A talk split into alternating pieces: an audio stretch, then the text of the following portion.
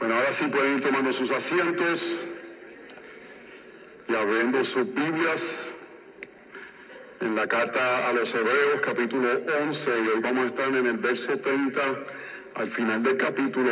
Oren por mí y por ustedes. Ahora boté mi celular ahora. Yo estoy que estoy botando todas las cosas hoy. Está bien. Eh, oren por mí porque eh, estoy tratando de ser un poquito ambicioso en todo lo que quiero cubrir en la tarde de hoy. Oremos, Señor, te damos gracias por tu bondad, por tu palabra. Te pedimos que en esta tarde tú nos hables a nuestros corazones y que podamos venir con corazones abiertos a escuchar y que podamos escuchar mientras nuestros oídos estén abiertos. Permite que nuestros oídos estén abiertos. Permite que ellos respondan a tu palabra para que tú seas glorificado por medio de ella en el nombre de Jesús. Amén y amén. Rogelio Cajasquillo, Mari Carmen González, Emilio Laureano, María del Carmen Muñoz. Yo quiero ver si ustedes pueden reconocer algunos de estos nombres. La respuesta es que no van a poder reconocer porque son compañeros de escuela superior mía, que ellos terminaron la escuela superior con mayores credenciales académicos que yo. La clase graduanda que yo eh, me gradué del Colegio Notre Dame en Caguas, en verdad que era impresionante la cantidad de gente inteligente que había en ese, grupo. Eh, yo terminé con un examen que es el examen de todas las universidades de Puerto Rico, le llaman el College Board, y es el equivalente de sacar 1.500 en el SAT de Estados Unidos. Yo llegué 16 en mi clase. Habían 15 personas que sacaban puntuación superior a un equivalente de 1.500. En cualquier otra escuela yo me hubiese ganado el premio, o en muchas otras escuelas yo me hubiese ganado el premio del College Board más alto, pero habían 15 personas por delante de mí con mejor puntuación que yo. Estas cuatro personas que mencioné tienen eh, diplomas de universidades reconocidas, UPenn, Harvard, MIT, la Universidad de Chicago de Economía. Ellos tienen varios eh, eh, grados, todos son abogados, pero también tienen grados en ingeniería, en ciencia, unos resúmenes impresionantes. Van a morir y nadie los va a recordar. Son muy pocas las personas que hacen un impacto que son recordados luego de una segunda generación. Pero a veces vivimos para estas cosas temporeras sin darnos cuenta que no las, no las vamos a llevar.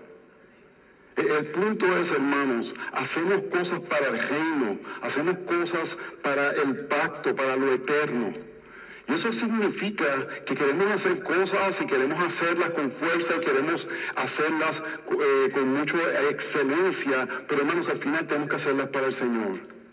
Y, yo comencé a pensar esto porque cuando estaba en la República Dominicana, un amigo mío salió que él era amigo de niñez de Juan Luis Guerra. Y eran amigos cercanos. Y eso me puso a pensar, pocos tendremos amigos que son reconocidos mundialmente. Yo tengo un amigo reconocido bastante, eh, Miguel, Miguel Núñez, es un nombre bastante conocido. Pocos tenemos amigos conocidos de esa forma. José tiene su jefe, el turco, que es una persona conocida mundialmente por sus eh, cosas científicas, pero son pocas las personas que hasta con eso son recordados. Y el punto que yo quiero traer, hermanos, o por la fe vivimos para la gloria de Dios o vivimos separados de Cristo. Hay dos opciones, no hay una media. Y el punto que yo quiero traer es que en diferentes contextos hay diferentes tentaciones. La iglesia que yo me crié era una iglesia de campo, donde pocas personas tenían deseos de salir de ese lugar y quizás eh, tener un poco de deseos de, mejorarse o de tener un poco de lo que se llama eh, ambición. Y en ese lugar yo no diría las cosas que quizás digo aquí, porque la tentación es diferente. La tentación para nosotros es clara, hermanos. Es una tentación de pensar que logros académicos o logros empresariales o logros de trabajo es lo que nos da nuestra identidad. Lo que hacemos al final del día debe ser para el reino. Debe ser para la gloria del Señor. Así que hermanos, leamos Hebreos capítulo 11, verso 30 en adelante. Esta es la palabra de nuestro Dios. Por la fe cayeron los muros de Jericó después de ser jodiado por siete días. Por la fe la jamera Jajab no pereció con los desobedientes por haber recibido a los espías en paz. ¿Y qué más diré? Pues el tiempo me faltaría para contar de Gideón, Barak, Sansón, Jefte, David, Samuel y los profetas quienes por la fe conquistaron reinos, hicieron justicia, obtuvieron promesas, cejaron bocas de leones, apagaron la violencia del fuego, escaparon del filo de la espada, siendo débiles, fueron hechos fuertes. Se hicieron poderosos en la guerra, pusieron en fuga a ejércitos extranjeros. Las mujeres recibieron a sus muertos mediante la resurrección y otros fueron torturados, no aceptando su liberación, a fin de obtener una mejor resurrección. Otros experimentaron vituperios y azotes y hasta cadenas y prisiones. Fueron apedreados, acejados, tentados, muertos a espadas, anduvieron de aquí para allá, cubiertos en pieles de ovejas y de cabras, destituidos, afligidos, maltratados, de los cuales el mundo no era digno, errantes por desiertos y montañas, por cuevas y cavernas de la tierra. Y todos estos, habiendo obtenido aprobación por su fe, no recibieron la promesa porque Dios había previsto algo mejor para nosotros, a fin de que ellos no fueran hechos perfectos sin nosotros. Oh hermanos, de nada vale el caminar del creyente si no obtenemos la aprobación de Dios. De nada vale el caminar del creyente si al final no tenemos la aprobación de Dios. El sufrimiento, situaciones difíciles, conflictos, no determina el favor de Dios. Parte del mensaje de la carta a los hebreos, ellos estaban sufriendo y se estaban creyendo una mentira. Si estamos sufriendo es porque Dios no nos aprueba. Y Él está tratando de decir, el sufrimiento de ustedes no determina el favor de Dios, es por la fe que ustedes reciben la aprobación de Dios, que son aprobados por Él, y por ende podemos actuar a favor de Dios.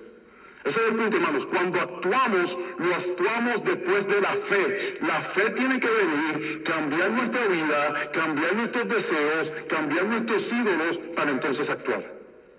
Pero cuando la fe viene a nosotros, entonces actuamos para la gloria del Señor, para hacer grandes cosas. Estos diez versos muestran, hombres hicieron grandes cosas, hombres sufrieron, pero ambos glorificaron al Señor. La pregunta es, ¿qué me toca a mí? Y a la mayoría de nosotros, hermanos, no nos va a tocar hacer grandes cosas ante los ojos de los hombres. Pero eso es lo que luchamos. Eso es lo que queremos.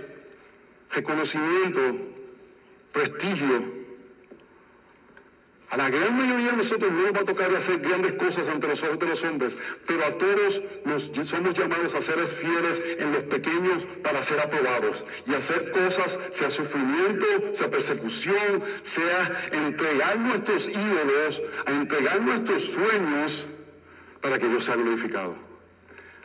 Y al final, hermanos, obtenemos la aprobación no por lo que hicimos, sino por la realidad que creímos en Dios nuestros actos, lo que hacemos para Dios, no nos gana la aprobación de Dios. Lo que muestra es que hacemos las cosas para Él porque ya hemos sido aprobados.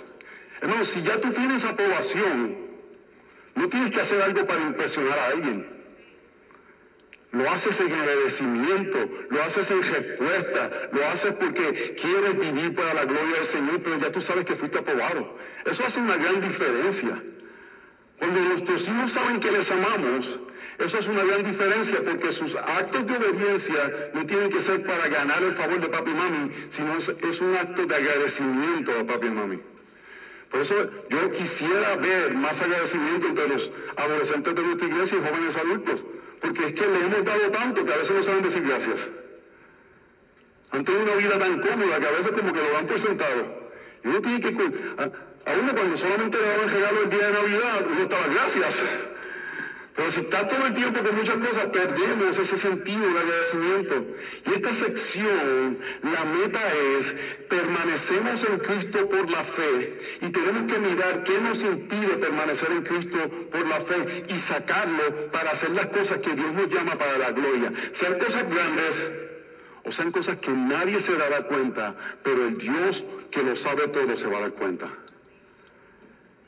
Y ahí que vivimos para la gloria del Señor. Hermanos, tenemos que vivir en cierta forma entre proverbios y eclesiastés en todo momento de nuestra vida. Tenemos que, no podemos poner los ojos solamente en proverbios o solamente en eclesiastés. Si ponemos nuestra vista solamente en proverbios, decimos, si hago todo bien, la vida me va a ir bien. Si trabajo duro, voy a tener un buen trabajo. Y entonces, hermanos, si, hermanos, si ustedes se creen que ir a Europa es lo que da la felicidad, yo dejo de ir a Europa. Porque yo creo que yo empiezo a coger, gente empieza a coger. Empiezo a ir a Europa y gente empieza a ir a Europa.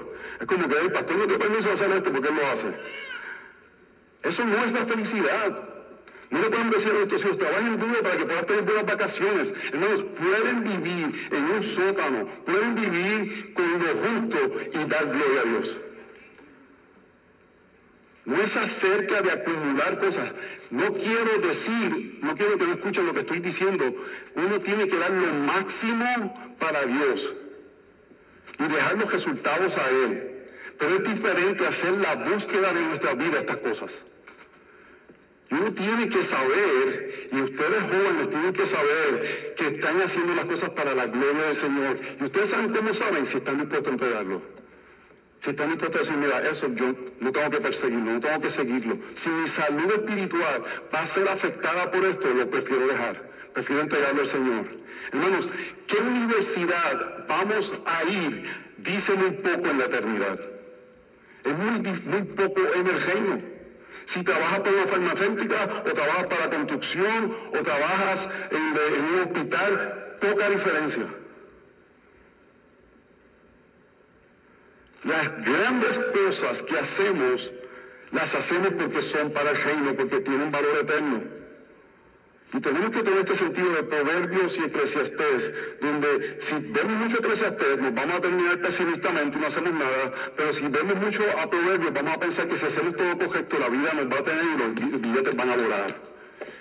Y al final tenemos que decir, vivo para Dios. El creyente debe, hermanos, escucha esto, el creyente debe de tomar decisiones en su vida solamente en base en el impacto que tiene en el reino. No debe haber otro criterio. ¿Qué impacto esto tiene en el reino? Salud espiritual, que me hará crecer, que es el mejor impacto para el mundo con el mensaje.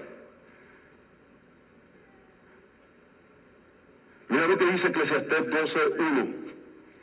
Acuérdate pues de tu Creador en los días de tu juventud, antes que vengan los días malos y se acerquen los años en que digas, no tengo en ellos placer. Verso 6.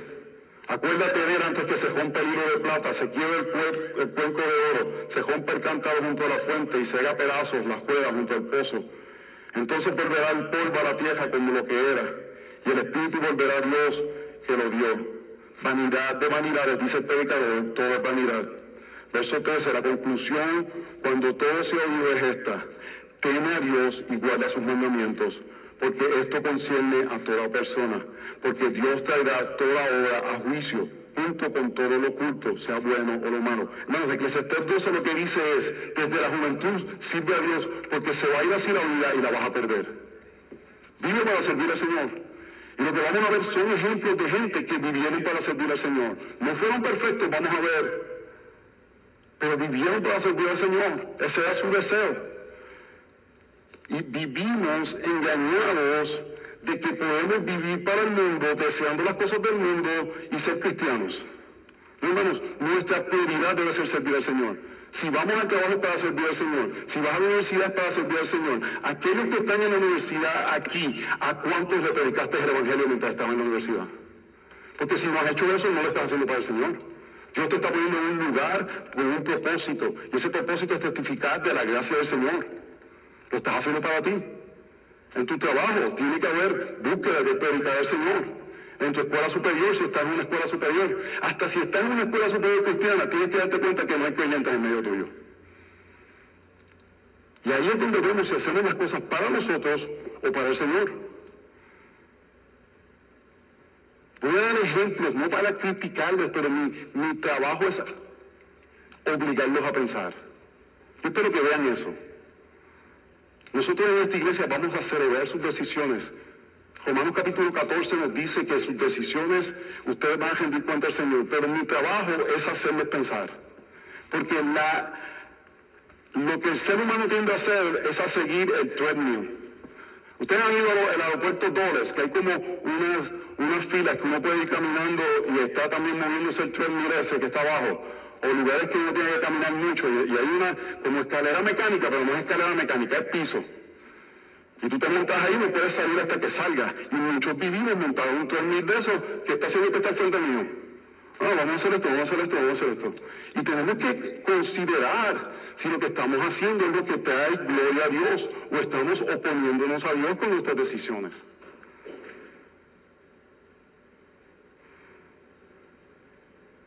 Nosotros estamos seriamente considerando enviar a nuestros hijos a Montgomery College.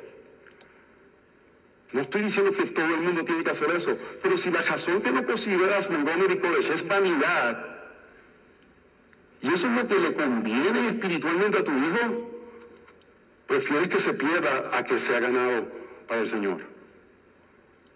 Simplemente por el mero hecho de decir, no, yo jamás enviaría a mi hijo a un college.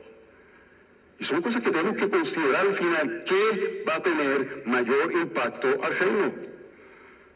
La Universidad de Maryland no tiene nada que envidiarle a ninguna universidad pública en todos los Estados Unidos, cuanto a rankings. Pero cuando tú eres un Estado, es menos prestigioso en la Universidad del Estado que ir fuera. Si esa es la razón, estás buscando muerte. No estoy diciendo que enviar fuera no es incorrecto, no, no entiendo lo que no estoy diciendo, pero son cosas que tenemos que considerar. ¿Qué es la motivación detrás de lo que hacemos? Porque al final, hermanos, lo que queremos es que digan, por la fe, por la fe tomo esa decisión, por el reino, para que el, reino sea expandido. No les digo estas cosas para criticarlos, vamos a celebrar sus decisiones, pero Hebreo hace esto, jetar las nociones del creyente. Ellos tenían una noción de que el sufrimiento era, eh, era muestra de que Dios no les amaba y no los aprobaba. Y, ellos necesitaban el Evangelio para creer que lo que al final del día no necesitamos que nuestras vidas se vean de cierta forma, lo que necesitamos es la aprobación de Dios. Y solamente vemos, encontramos, obtenemos esa aprobación por la gloria de nuestro Señor Jesucristo en el Evangelio. Y cuando eso sucede, alineamos nuestras vidas con el Evangelio. El Evangelio se convierte en aquello que informa todos nuestros actos, que, que está consciente con todas nuestras movidas. Y estamos dispuestos, hermanos, el creyente vive con las manos abiertas, diciéndole al Señor, todo lo que tengo te pertenece. Y si tú quieres quitar algo, es tuyo. Cosas de libertad de conciencia que podemos hacer Señor, tú la quieres, te la. Mucho más cosas que son mundanas. Nunca deberíamos, esas las deberíamos soltar. Pero cosas de conciencia, estamos dispuestos a darlas para que el Evangelio sea expandido. Y esto es lo que vemos en este texto. Vemos gente imperfecta que fue moldeada por la gloria de Dios y pudieron vivir para la gloria de nuestro Señor. En una iglesia que estaba sufriendo, lo sabemos por lo que vimos en el capítulo 10, que perdieron sus propiedades, que fueron oprobio de aflicciones, pero era una iglesia que estaba siendo llamada en medio de su sufrimiento a que vivieran para la gloria de nuestro Señor. ¿Están conmigo? Así que hermanos, nos creemos la mentira que hacer cosas grandiosas para el mundo es lo que le agrada a Dios. Voy a repetir esto. Este, esto es lo que este texto quiere ajustar. Creemos la mentira de que solamente si hacemos cosas que parecieran de valor ante el mundo, eso le da gloria al Señor y es la aprobación del Señor. Cuando este texto nos va a decir, la mayoría de nosotros vamos a vivir, vamos a expirar y nadie se va a acordar. Quien queremos que se acuerde es Dios. No escuchen lo que no estoy diciendo. No estoy diciendo que trabajen fuerte, no estoy diciendo que, que, traten de hacer lo mejor para el Señor. Lo que estoy diciendo es que estoy consciente de la tentación de este mundo y de hacer cosas para la gloria nuestra, diciendo lo estoy haciendo para Dios. Porque al final del día, hermanos, nadie se va a acordar. Yo me acuerdo, no, yo vivía para el baloncesto. Para eso yo vivía. Le estaba diciendo a mis hijos ayer que yo vivía para los deportes de grado 7 a grado 12. Me acuerdo ganar un juego de un torneo yo metiendo el canasto. ¿Quién se de eso ahora, hermano? En un colegio en Puerto Rico que nadie mide más de 6'5". Nadie se acuerda de eso, pero en ese momento yo creía que había ganado el mundo. El mundo, todo el mundo, Big Man Campus, High Five with me. Eso va a ser olvidado, hermanos. Lo que hacemos para el reino por la fe es lo que cuenta. Así que el sufrimiento no determina el favor de Dios, es por la fe. Somos aprobados y podemos actuar a favor de Dios a pesar de las circunstancias. Punto número uno, por la fe tomaron la tierra prometida. El punto de este texto es, hermanos, que hemos visto todo este capítulo 11 que por la fe ellos están haciendo cosas para el Señor. Por la fe vimos que antes del diluvio fueron justificados, caminaban con Dios, obedecían. Abraham fue una fe que caminó con Dios y no volvió atrás. Los patriarcas recibieron esta fe. Moisés abrazó mayores riquezas a pesar de lo poco que recibir porque apreció a Cristo. Y ahora vemos al final los profetas el tiempo de tomar la tierra prometida y vemos que ellos hicieron grandes cosas por la fe. Así que hermanos, vamos a hacer grandes cosas. El punto es que la mayoría de ellas no van a ser reconocidas. ¿Por qué? Porque el mundo nos va a rechazar. ¿Qué estoy diciendo? Seamos pobres, no estoy diciendo eso. Estoy diciendo tener buenos trabajos es malo, no estoy diciendo eso. Estoy diciendo que una mensaje conocida es malo, no estoy diciendo eso. Lo que estoy diciendo es que si lo hacemos para nosotros es muerte. Y solamente va a, permanecer las cosas que hacemos para Dios. Así que por la fe tomaron la tierra prometida. Verso 30. Por la fe cayeron los muros de Jericó después de ser jodiados por siete días. Por la fe la jamera Jahab no pereció con los desobedientes por haber recibido a los espías de en paz. ¿Qué pasó? Moisés salió en la tierra prometida, estaban en el desierto, llega el mar rojo, el mar eh, para no decir rojo. Llegan al mar rojo, están ahí y se, atemorizan. Y Dios le dice, no, no, caminen. ¿Qué hacen clamándome? Eh, parece increíble ese texto, ¿verdad? Dios diciendo, ¿qué hacen clamándome? Caminen. ¿Y por qué le dice eso? Porque ellos ya sabían lo que tenían que hacer. Ya sabían lo que tenían que decir. A veces, hermanos, nos ponemos a clamar, a clamar, a clamar cuando sabemos lo que tenemos que hacer. Señor, ayúdame, porque lo que queremos es que Dios nos conteste lo que queremos. Ya tenemos la respuesta. Ay, abre la puerta, Señor, abre la puerta. Lo que tú quieres es esa puerta, no estás dispuesto a otras. Señor, abre esta puerta, abre esta puerta. Aunque me vaya por ahí por una, por una, una, ¿sabes una chojera? Un slide. Una chojera directito al infierno, pero ábreme la puerta, Señor. Ábreme la puerta. Y lo que presenta es que luego de que ellos pasaron el mar rojo, estuvieron 40 años en el desierto porque no le confiaban a Dios. Vieron grandes cosas. Y esa generación, incluyendo Moisés, no pudo entrar a la tierra prometida. Increíble que Moisés no pudo entrar a la tierra prometida porque en un momento dejó de confiar en el Señor. Tuvo la ira, le dio un cantazo a la piedra y no pudo entrar.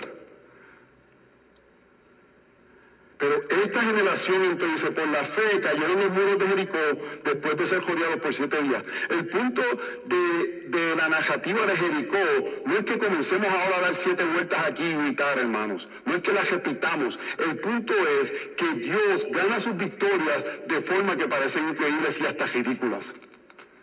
Ese es el punto. Porque al final es acerca de confiar en Dios. Si Dios nos dice que este es el proceso, darle siete vueltas, ellos lo iban a hacer y, ganaron la victoria.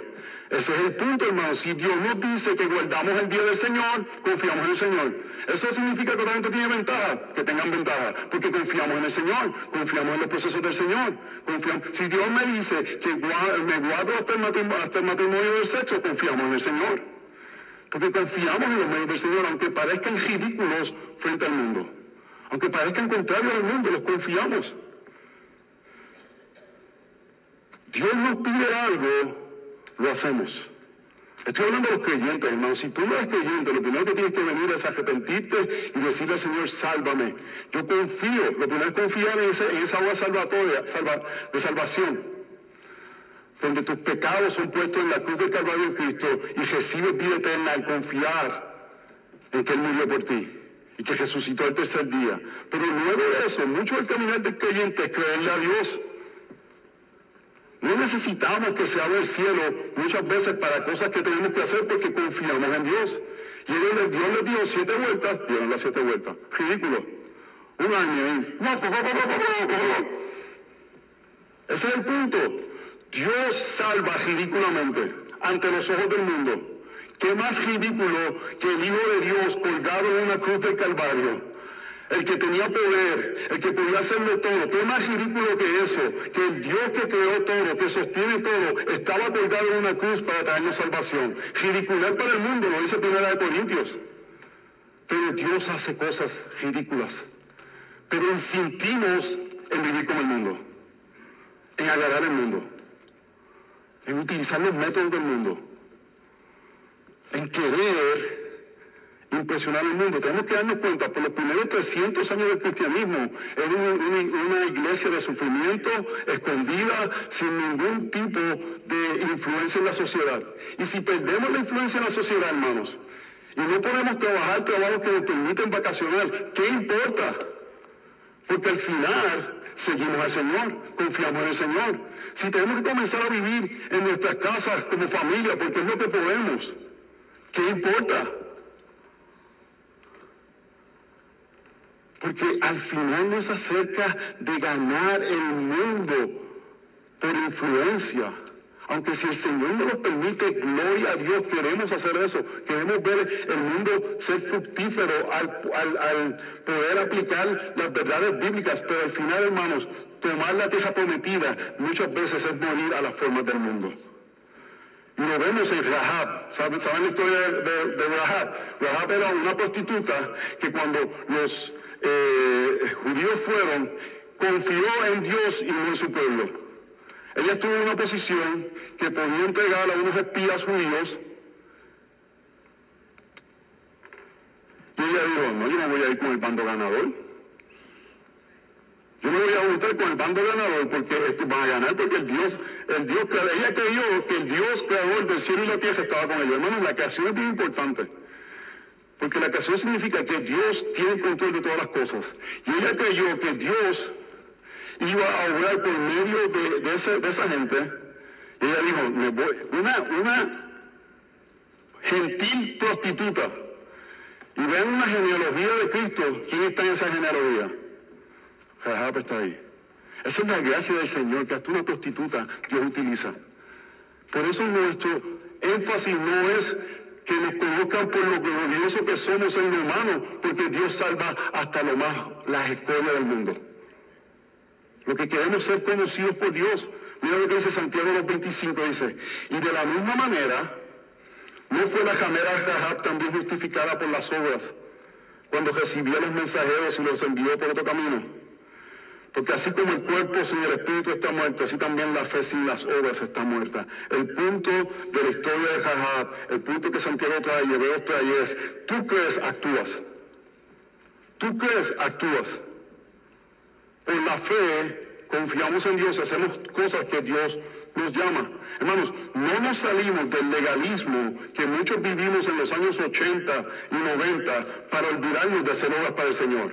No, hermanos, lo hacemos con el corazón correcto. Tomamos la ceja prometida con el corazón correcto, sabiendo que es Dios quien gana la batalla. Y eso nos da libertad para actuar para la gloria del Señor. No lo hacemos para ganar su, su aprobación, porque ya hemos sido aprobados. Lo hacemos ¿por qué? Porque Él nos llama a tomar la tierra prometida. Y tienen que acordarse, hermanos, Hebreo nos dice que somos peregrinos y extranjeros. Esta no es nuestra tierra, estamos de pasada. La que yo quiero tomar es la posesión venidera. Si podemos influenciar este mundo para el bien, si podemos ver eh, principios bíblicos siendo implementados en la sociedad que van a traer una sociedad fructífera, gloria al Señor, pero ese no es nuestro fin, hermanos. Nuestro fin es la tierra prometida. Porque en nombre de la gloria de Dios podemos vivir para nuestra gloria pensando en que hay que hacer grandes cosas para Dios. Métetelo en ceja y ceja. Tus bisnietos probablemente no se acuerdan de tu nombre. Definitivamente tus tataranietos no se van a acordar de tu nombre. Métanse en ceja y ceja. Porque eso cambia cómo vemos la vida. Y no debe ser fatalista pero debe ser que lo hacemos para la razón correcta, la gloria del Señor. Así que punto número dos, por la fe actuaron para la gloria de Dios. Por la fe actuaron para la gloria de Dios. Este es el punto. ¿Qué hicieron ellos? Obedecieron, caminaron, hicieron grandes cosas. Vemos que vencieron, verso 32. ¿Y qué más diré?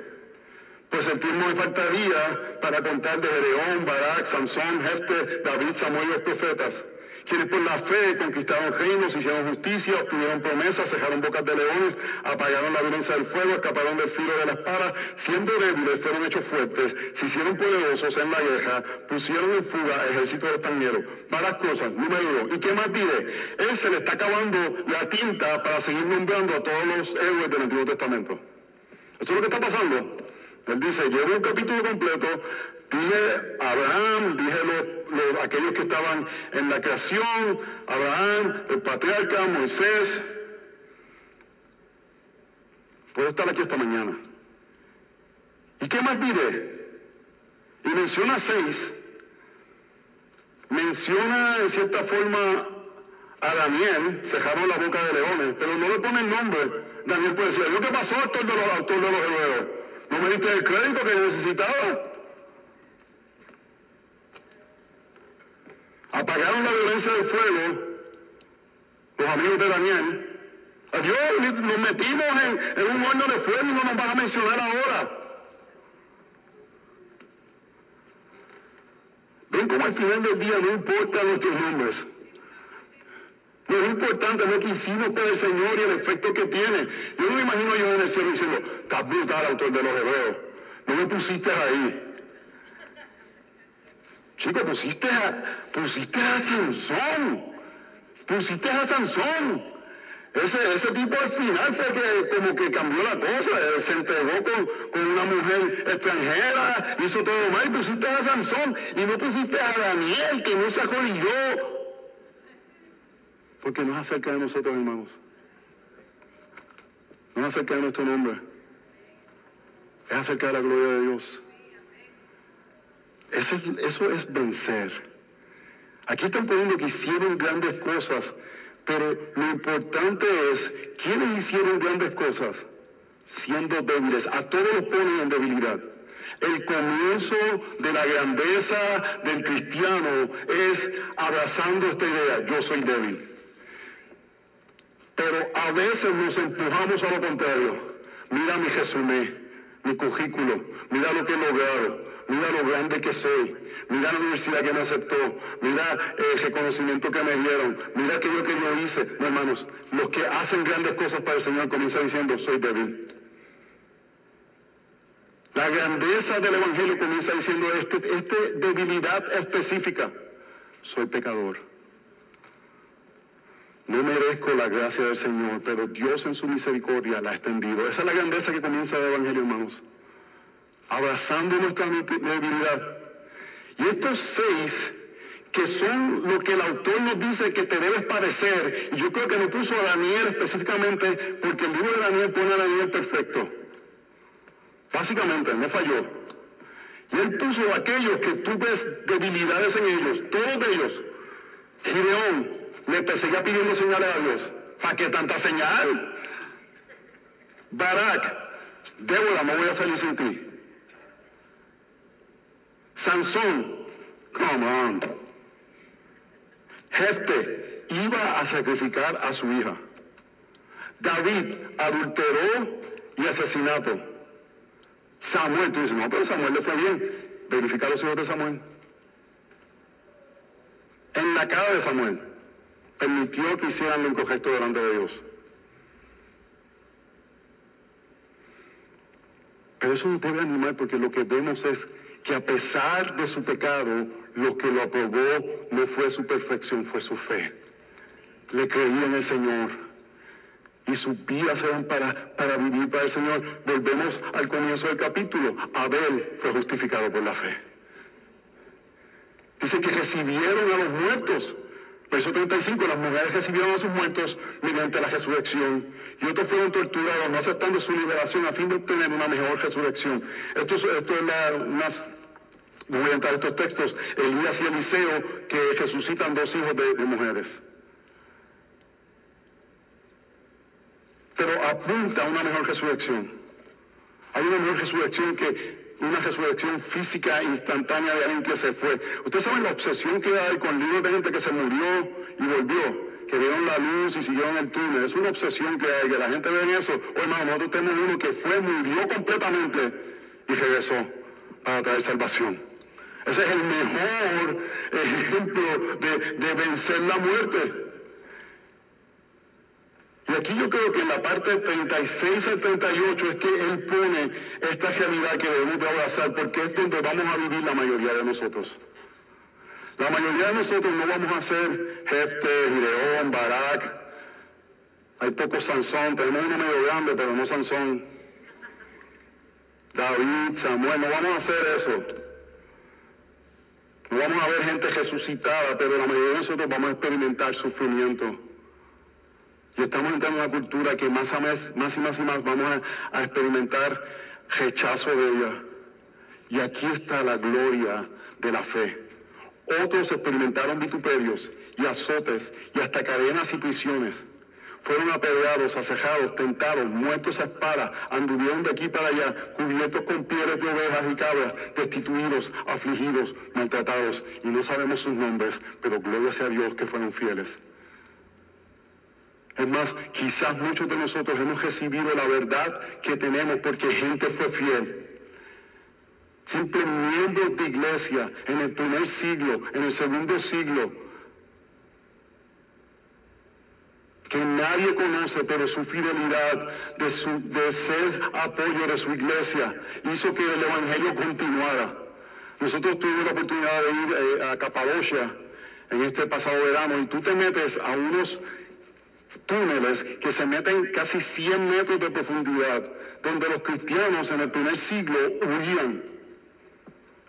Y porque esa gente estaba dispuesta a vivir semanas y meses en ese lugar para sobrevivir, el Evangelio está aquí. Metidos en, casitas así, hermanos, metidos para que este, este glorioso mensaje llegara hasta acá. Yo no sé ustedes, hermanos, pero esos hermanos van a ser recordados. Y, y, lo que podemos hacer grande en, en, farmacéuticas, en construcción, en política, si lo hacemos para el mundo va a ser olvidado. Pero lo que hicieron esos hermanos hace 1900 años en Turquía para que el Evangelio continuara va a ser recordado. Porque lo que hacemos para el reino va a continuar, hermanos. Y no estoy diciendo que tu trabajo no importa, porque la palabra nos dice que el trabajo importa, pero es que lo haces para Dios. ¿Tú sabes una de las formas que tú sabes si lo haces para Dios? Si eres generoso con tus finanzas. Porque no estás trabajando para ti, estás trabajando para el reino. Es una de las formas de saber si estás viviendo para la gloria de Dios o no estás viviendo para la gloria de Dios. Si tus finanzas eres generoso con ellos, hermano. Por eso yo salí tan animado ayer ver gente de tantos trasfondos diferentes siendo generosos con su tiempo, con su dinero, con sus dones, para que una boda fuera la gloria del Señor. Eso, eso, ese día de ayer va a ser recordado en el cielo, hermanos. Yo se lo aseguro a ustedes. Porque Dios es glorificado cuando hacemos cosas para su gloria. Esta gente prefirió sufrir que perder la promesa. Verso 38. de los cuales el mundo no era digno, errantes por desiertos y montañas, por cuevas y cavernas de la tierra. Ellos, hermanos, no vivieron vidas fáciles. Esa es la parte de las cavernas y las cuevas. Nosotros vimos en, en Israel un lugar donde David se escondía de Saúl. Y yo quiero que ustedes vean lo que este texto está presentando, lo que pudiera ser la vida cristiana, y a veces pareciera que el mundo se nos va a caer porque nos piden que vistamos decentemente.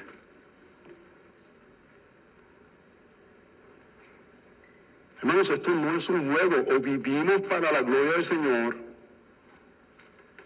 o no vivimos para Cristo.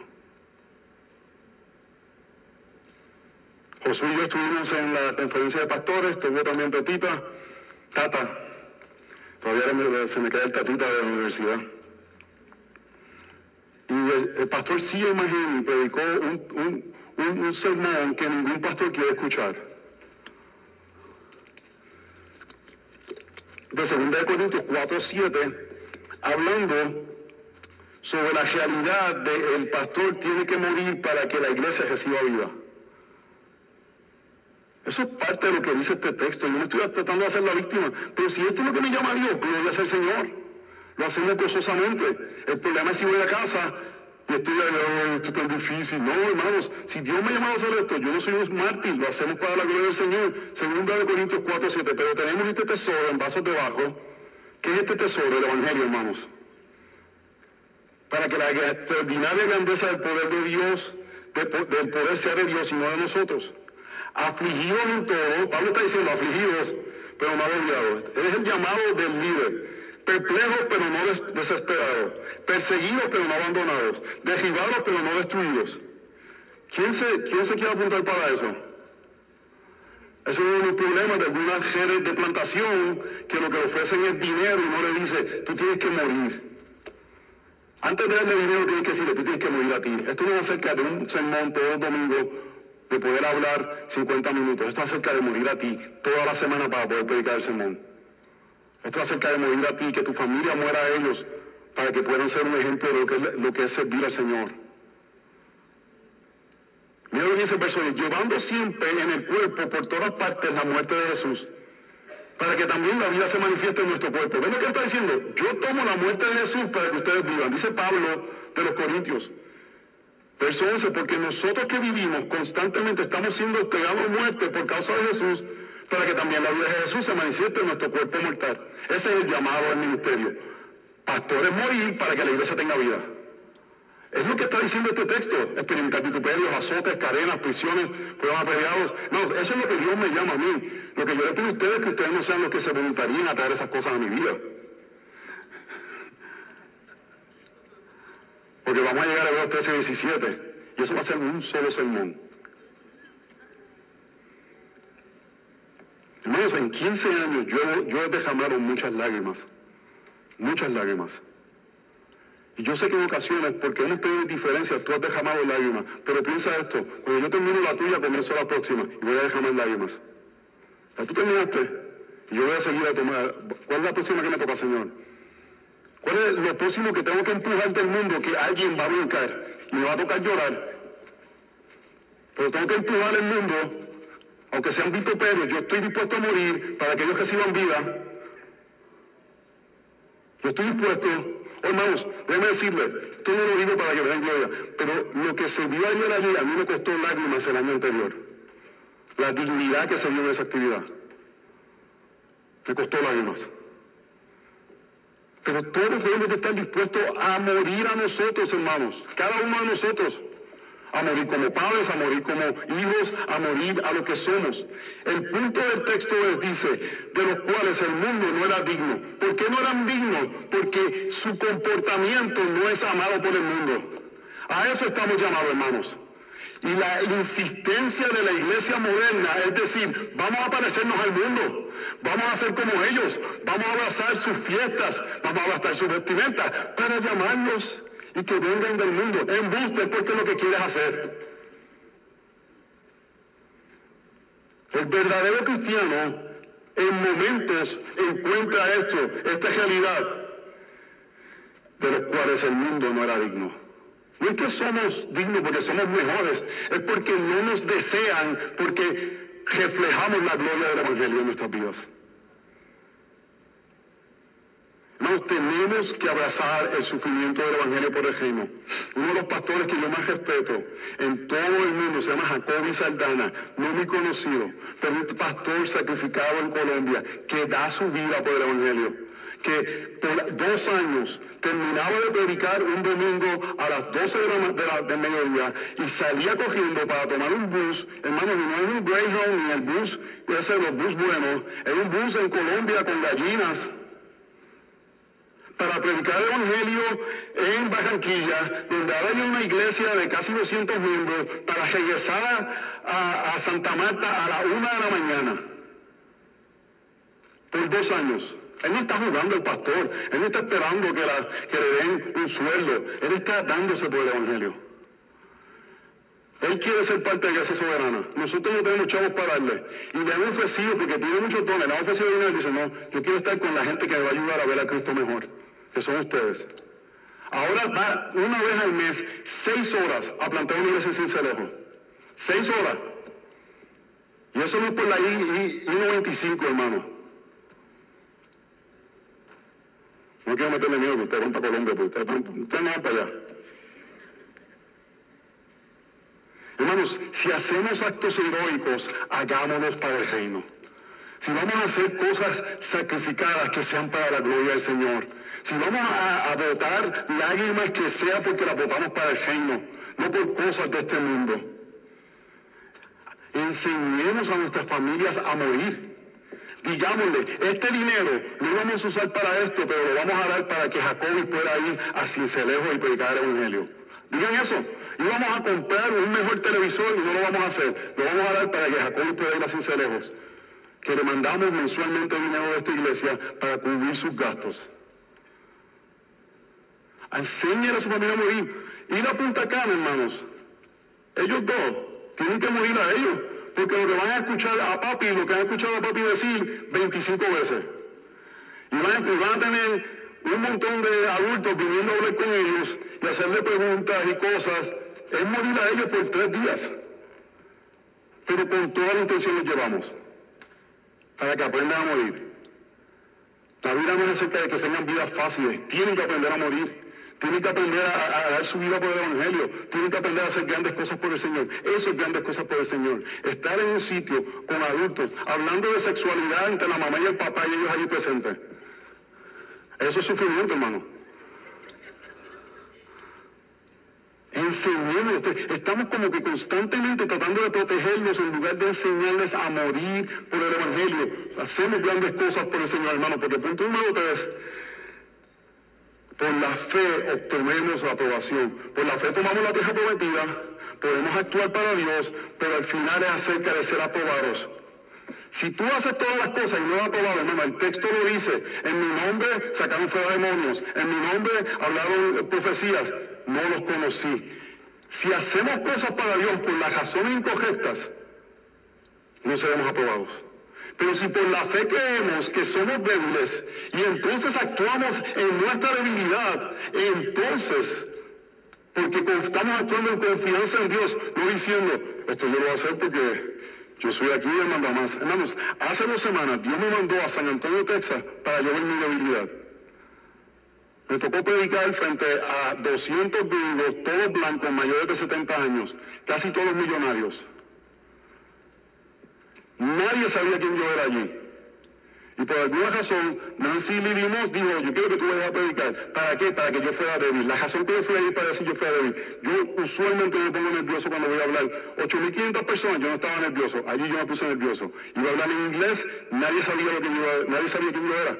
Porque cuando uno va a un sitio y uno es invitado, que lo conocen a uno, uno puede hacerlo medio porquería y la gente, no, vamos a, a Pengueño, vamos a que se la gente más o menos.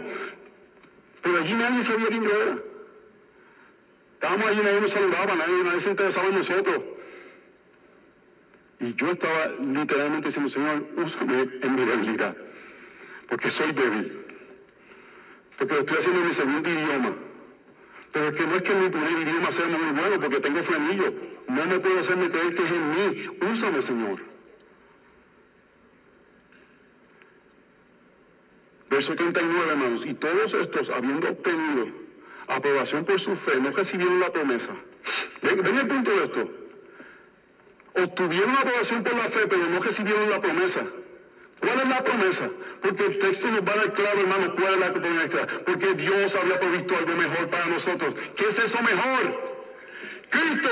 Jesús es mejor. Él regresa a la realidad de que Jesucristo es mejor. ¿Por qué estos hombres que hicieron todas estas cosas no recibieron la promesa? Porque la promesa era Cristo. Él tenía que venir, él tenía que encarnarse, él tenía que vivir una vida perfecta, él tenía que morir en la cruz, él tenía que resucitar, él tenía que ascender y tenía que gobernar a su iglesia. Así que ellos obtuvieron la, promoción, la aprobación, pero no tuvieron la promesa, hermanos, porque la promesa no es un trabajo, la promesa no son acreditaciones, la promesa no es un, un tipo de de, diploma, la promesa es Cristo. Esa es la promesa. Y cuando creemos que la promesa es Cristo, vivimos para Él. Hacemos todo para Él. Hermanos, la razón que yo respeto a Katy, la manera que respeto, es porque ella lo dejó todo para servir a estos dos muchachos. Todo. CPA, siendo aceptada para un, un programa doctoral en la Universidad de George Washington. Su sueño, ser profesor universitaria, lo entregó por creer estos muchachos. Eso va a ser recordado en, el reino de los cielos.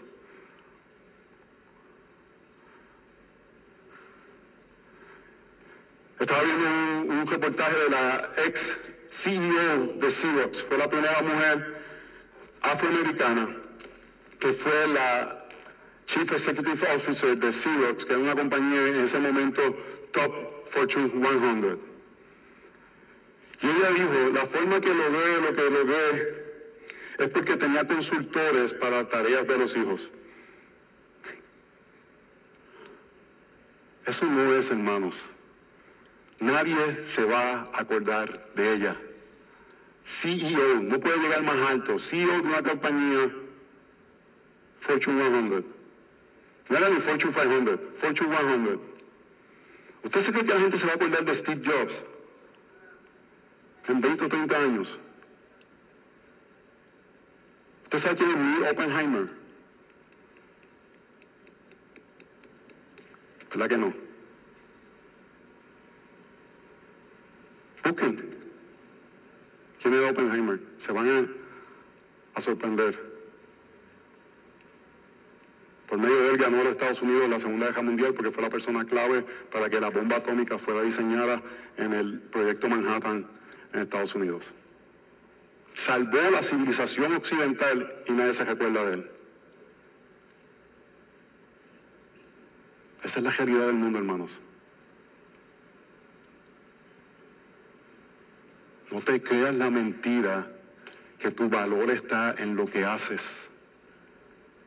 Tu valor está en vivir para la gloria del Señor y ser aprobado por Él porque la promesa es Cristo. Hermanos, ellos no fueron hechos perfectos sin nosotros. ¿Qué es lo que estaba diciendo el autor de los Hebreos? Ellos hicieron todo eso, pero no han sido aprobados porque es la iglesia del Señor donde la gloria del Señor está presente. La, la, promesa es esta, hermanos. Este es el momento que decimos, Dios está en medio de nosotros, para esto vivimos. Yo quiero hacer un contraste entre este texto y un texto que muestra lo contrario. Este texto muestra a aquellos que encontraron la aprobación. Y eso es lo que queremos, eso es lo que el autor de los Hebreos está tratando de hacer. ¿Están conmigo? Estoy terminando. Eso es lo que el autor de los Hebreos está tratando de hacer. ellos estaban tentados de no llegar hasta la promesa y le está diciendo, mira estos, mira estos débiles que alcanzaron la promesa. Pero el Nuevo Testamento constantemente nos apunta a aquellos que no acordaron la promesa. Yo he estado meditando estos días porque estaba escuchando a Alistair Berg hablar del libro de Nehemías. Y es increíble Nehemías capítulo 3, hermanos. Estoy llegando a la conclusión, me quedan media página de sermón. Estamos todavía bajo una hora. Si, si fuéramos nostálgicos, triunfalistas en el cristianismo, Nehemías hubiese terminado en Nehemías 8, 9 y 10, donde ellos regresan a Jerusalén, las murallas son levantadas, la ley es abierta y ellos responden en arrepentimiento. Y hacen promesas específicas en Nehemías 10, 30. Dicen, vamos a cuidar del templo, ¿qué quiere decir eso? Vamos a proveer por medio de los diezmos. No nos vamos a dar de casar con mujeres extranjeras. Y la, otra, y vamos a respetar el sábado. Y hacen esas tres promesas. Y Nehemías se tiene que ir y regresa. Y llega a capítulo 13. En un poco tiempo, de la misma forma que ellos terminaron con el besejo de oro, ellos terminaron ahora negando las promesas que acababan de hacer, hermanos, acababan de hacer las promesas. Acababan de decir a Dios, oh, escuchamos tu ley, Señor, vamos a hacer las cosas que tú nos pides. Y vemos en Nehemías capítulo 13 que Nehemías, hermano, Nehemías lo tomó en serio, él, él se puso bravo. Lean Nehemías 13. Porque una de las cosas era que venían vendedores para vender productos el día del, de, descanso. Y esa es una forma de sentirte seguro. Yo no hago, yo no hago, yo no hago comida, pero voy y le compro el que la trae a la puerta. Y Nehemías se paró la puerta y dijo, no vengan, y si vienen, voy a llevar, los voy a sacar. Todo el mundo piensa, ¿verdad? El nivel de Dios así bien mansito. Nehemías se puso, hermanos, porque Nehemías vio cómo en un poco tiempo no estaban siendo aprobados por la fe. Hermanos, queremos ser los de Hebreos capítulo 11. Y los de Hebreos capítulo 11 reciben la promesa en su debilidad. Y en su debilidad abrazan el Evangelio. Estamos a punto de ir a Hebreos capítulo 12, yo sé matemática, del 11 al 12. Y mira lo que dice, esta es la aplicación, vayan conmigo al capítulo 12, 1. Esto es lo que vamos a ver la próxima semana. ¿Qué es lo que nos tenemos que cuidar ¿Qué es lo que nos puede jugar el tener la promesa por la fe? ¿Vieron el punto del texto? Grandes cosas para el Señor, no importa si son grandes ante los ojos de los hombres, porque por la fe lo que queremos es obtener la promesa. Y si Dios me manda a ser Moisés, a ser jefe, a hacer cosas grandes, gloria al Señor. Pero si Dios me llama a sufrir sin que nadie lo conozca, gloria al Señor, porque al final es acerca de obtener la promesa que es Cristo. Pero en Hebreos 12 nos va a decir de qué nos tenemos que cuidar para no obtener la promesa. Verso 1. Por tanto, ¿qué quiere decir siempre los por tanto? Por lo que acabo de decir. Puesto que tenemos en vejedor nuestra tan gran número de testigos. ¿Cuál es el número de testigos? Todos de los que ni sabemos. Todos los santos que tuvieron la promesa. Todos aquellos que llegaron a la meta. Que ni sabemos sus nombres pero ¿qué importa si no sabemos su nombre, si llegaron a la meta, si obtuvieron la promesa? ¿Qué importa si fueron conocidos o no fueron conocidos, si tenían un diploma o no tenían un diploma, si tenían un trabajo eh, reconocido o no tenían un trabajo reconocido? Obtuvieron la promesa. Esa es la nube de testigos que testifica la gloria de Dios de salvar a aquellos que son débiles. Despojémonos también de todo peso y del pecado que tan fácilmente nos envuelve. Lo que está diciendo, tú quieres llegar a la meta, quítate el backpack que tiene, túmbalo, el backpack del pecado, para afuera, para la calle. Todo aquello que me impide llegar a la meta, aunque yo tenga la libertad de hacerlo, si me impide llegar a la meta, lo voy a entregar al Señor. Todo peso que me aguanta, todo peso que me restringe, lo entregamos al Señor. Diplomas títulos, hobbies, preferencias, las entregamos al Señor. Porque queremos llegar a la meta. Oh hermanos, amados hermanos,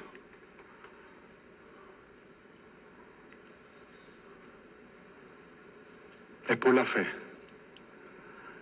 Pero la fe actúa. Y la fe actúa de acuerdo a la palabra de Dios. ¿Cómo sabemos que no estamos actuando legalistamente? Es porque lo hacemos porque lo dice aquí. Así que hermanos, o por fe vivimos para la gloria de Dios o vivimos separados de Cristo. que por su gracia veamos el valor de Jesús, que Él es mejor para vivir para su gloria. Oremos, Señor, te damos gracias por tu misericordia, por tu bondad, porque tú has sido bueno para con nosotros. Y te pedimos que en tu gran sabiduría, amor, continúes trabajando en nuestras vidas para ver tu valor, para responder adecuadamente a la realidad del Evangelio. Y que de una manera correcta, al ver lo que tú hiciste por nosotros y que tú eres el premio, que tú eres lo mejor, nos despojemos de todo el peso para llegar hasta la meta. En tu nombre Jesús oramos. Amén. Amén. Iglesia, Jesucristo es mejor. Vivamos para su gloria. Dios les bendiga.